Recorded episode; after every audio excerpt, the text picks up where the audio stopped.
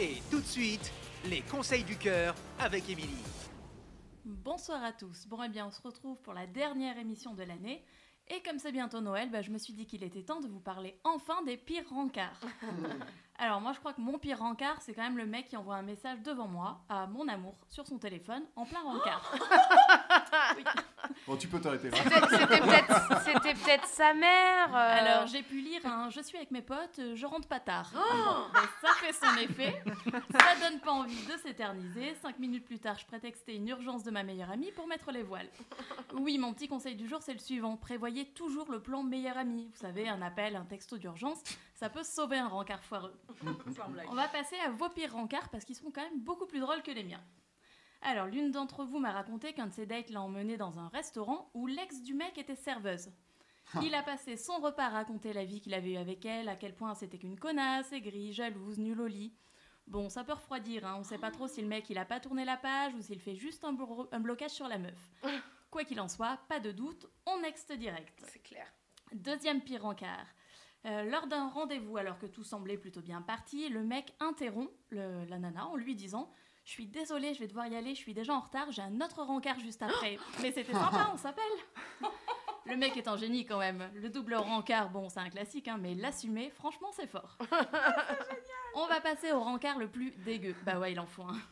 Cette fois, c'est un auditeur qui nous a écrit pour nous parler de la plus jolie fille qu'il ait jamais rencontrée.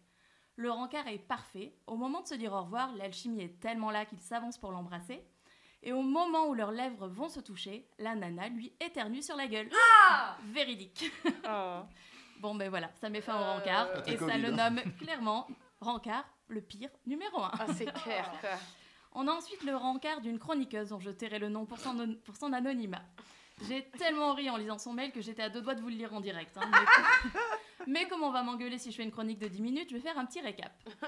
Parfois, post-rupture, on a juste besoin de s'envoyer en l'air. Alors, bah, bien évidemment, on cherche sur notre répertoire celui qui nous a laissé un souvenir impérissable. C'est ce qu'elle a fait en proposant à ce mec un petit Scrabble. Subtilité quand tu nous tiens. Moi, j'aime bien dire on se fait un petit Uno. Chacun son truc. Bref, revenons à notre histoire. Le mec lui dit de prendre son maillot de bain, qu'il l'emmène au spa, ça semble plutôt bien parti. Il passe la prendre à 14h pour la ramener à 23h sans qu'il ne se passe rien.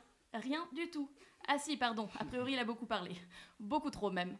De sa dernière rupture, de ses rapports père-fils, de son psy. Oui, son psy, c'est original.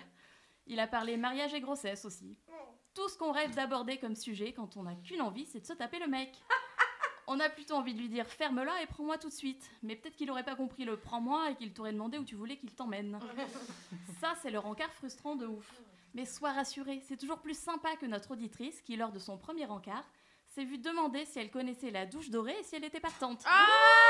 Pour ceux qui connaissent pas, il y a Google. voilà, c'était mon petit cadeau pour terminer l'année en beauté. Je vous souhaite à tous de bonnes fêtes de fin d'année. On se retrouve l'année prochaine en espérant que mon crush se rendra enfin compte que j'existe. Si jamais tu m'écoutes, coucou. Bonne soirée à tous et joyeux Noël. Merci Émilie et pour lui écrire en 2022, c'est toujours sur emily.pantouflexplosive@gmail.com.